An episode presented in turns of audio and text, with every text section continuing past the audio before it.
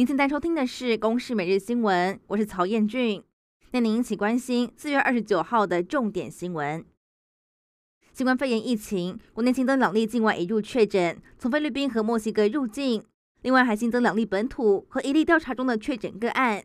在本土病例当中，一例是按一零七八的同住家人，还有一名机场防疫旅馆的员工。至于调查中个案是某航空公司的机师。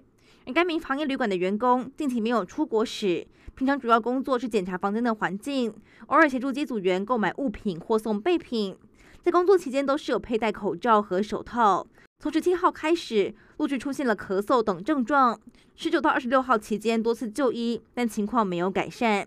直到二十七号前往医院就医采检，在今天确诊。在桃园机场周边的诺富特饭店。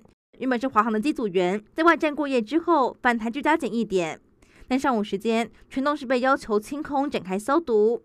卫福部长陈时中还利用饭店的广播告知馆内有人员染疫，可能在环境上有风险，所以决定把所有人都撤离。而桃园市长郑文灿也证实，有四百多人要移到防疫旅馆和集中检疫所，时间至少十四天以上。台北市的松山警分局中仑派出所被黑衣人闯入闹事案，风波延烧。市长柯文哲指出，局长和分局长的任用属于警政署的职权，予以尊重，但呼吁是要把事情搞清楚再做惩处。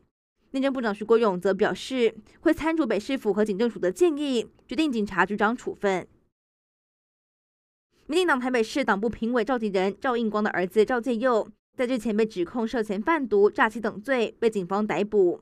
而时代力量立委邱显智又指称，多年以前，北市警方一次涉嫌替赵介佑借替人犯会见，质疑警方何时有提供这种特殊服务，引发各界讨论。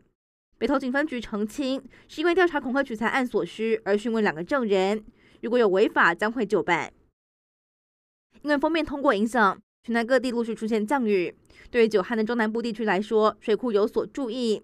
水利署表示，对于包含了新竹宝山、石门还有德基水库等集水区，二十八号带来两百八十二万吨的水量，三天下来，预估为全台带来了一千三百一十八万吨的水。空军和水利署也分别从陆空来实施人工增雨，希望可以增加降雨量。以上内容由公视新闻制作，感谢您的收听。